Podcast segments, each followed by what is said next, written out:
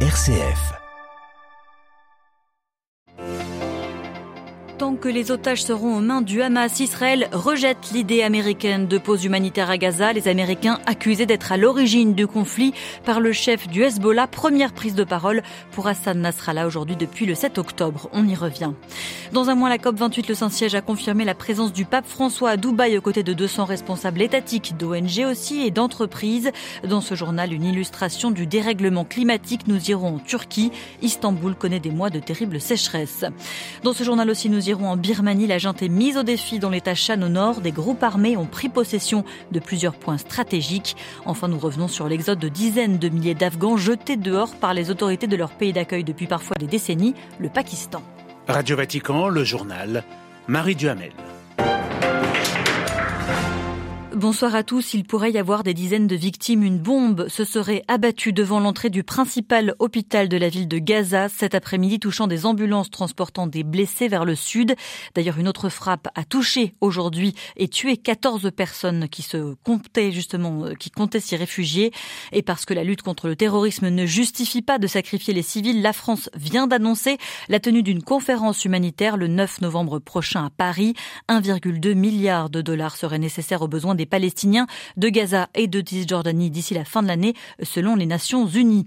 Mais sur place, il n'y aura pas de trêve humanitaire sans les libérations des otages. Benjamin Netanyahu rejette la demande que lui a adressée à Tel Aviv aujourd'hui le chef de la diplomatie américaine, Anthony Blinken, qui a plaidé pour la création d'un État palestinien, le seul moyen de garantir, selon lui, la sécurité des Israéliens. Et ce message n'est manifestement pas arrivé au Liban lors de la première prise de parole depuis le 7 octobre du chef du Hezbollah, eh bien celui-ci a accusé les États-Unis d'être entièrement responsables de la guerre. Hassan Nasrallah a affirmé que son parti était prêt à toutes les options pour soutenir le Hamas. La correspondance de Paul Khalife. À défaut d'une déclaration de guerre contre Israël, le chef du Hezbollah a maintenu le flou sur les intentions de son parti dans la période à venir. Toutes les options sont ouvertes et envisagées sur le front libanais et nous pouvons y recourir à n'importe quel moment, a martelé Hassan Nasrallah devant des milliers de partisans, rassemblés devant des écrans géants placés dans quatre régions différentes du pays. Après une longue analyse historique et politique des événements en cours, Hassan Nasrallah a appelé à œuvrer pour deux objectifs. Le premier consiste à stopper coûte que coûte la guerre à Gaza. Il a invité tous ceux qui ont un peu d'humanité et de compassion dans le monde à s'investir pour mettre un terme aux souffrances de la population gazaoui. Le deuxième objectif est militaire et politique, faire en sorte que le Hamas sorte vainqueur de cette guerre. Pour cela, les alliés de l'Iran ont décidé d'assumer leurs responsabilités en Irak, au Yémen et aussi au Liban, a-t-il dit. Hassan Nasrallah a souligné que le Hezbollah est au cœur de la bataille depuis le 8 octobre. Les attaques lancées par ses combattants ont contribué à alléger la pression militaire sur le Hamas à Gaza en bloquant le tiers de l'armée israélienne à la frontière avec le Liban. Paul Khalife, Beyrouth, RFI pour Radio Vatican. Il a parlé au chef de la diplomatie iranienne, au président américain, au président turc et ce matin, le pape s'est entretenu avec Mahmoud Abbas, le président de l'autorité palestinienne. On ne connaît pas le contenu de leur entretien. Le pape François qui se rendra à la prochaine COP 28 à Dubaï, la conférence internationale de l'ONU sur le climat. François est attendu du 1er au 3 décembre aux Émirats.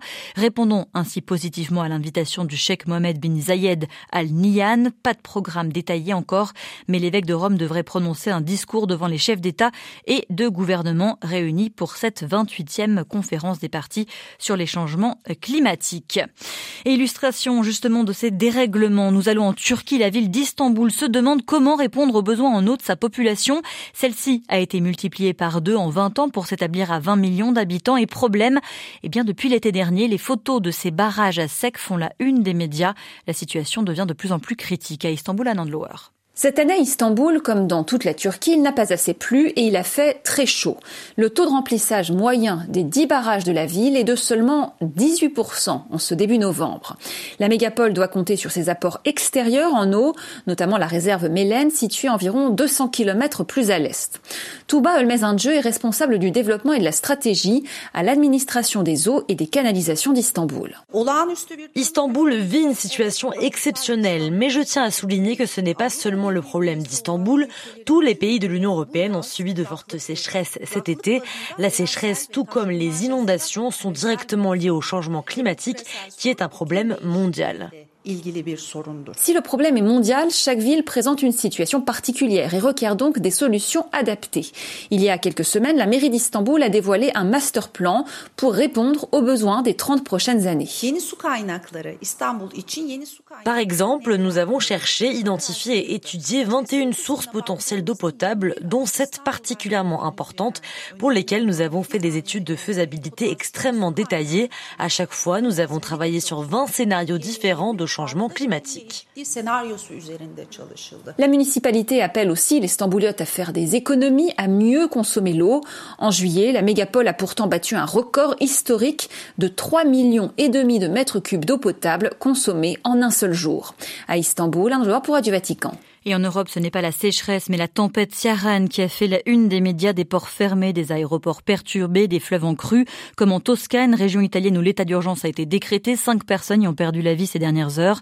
D'autres victimes sont à déplorer en France, en Belgique ou en Espagne. En Birmanie, la junte promet de contre-attaquer. Les militaires au pouvoir depuis le coup d'État de 2021 font face à leur première offensive d'ampleur, conduite par trois groupes armés unis dans l'État Shan. C'est au nord du pays, à la frontière avec la Chine, le premier partenaire commercial et un des rares soutiens politiques des militaires. Johanna est la coordinatrice d'information Birmanie. Elle revient sur cette offensive. L'ampleur de l'opération, ça montre aussi un grand niveau de coopération et de capacité militaire du côté des forces euh, révolutionnaires. Euh, qui ont été quand même jusqu'à maintenant assez sous-estimées. Là, elles montrent vraiment leur fort de puissance. Elles avancent extrêmement vite. Et puis, bon, il y a le côté frontalier avec la Chine. Euh, là où il y a eu la prise donc de ce poste frontière qui est très important, parce que c'est quand même un quart du commerce avec la Chine, donc ça va être un gros coût économique euh, pour la junte. Mais il y a aussi des attaques ouvertes sur la ville de Mouz, qui est le principal poste frontière avec la Chine, sur Lashio, qui est la capitale de l'État Shan du Nord, une volonté d'encerclement de Mogok, euh, qui produit la majeure partie des rubis du monde.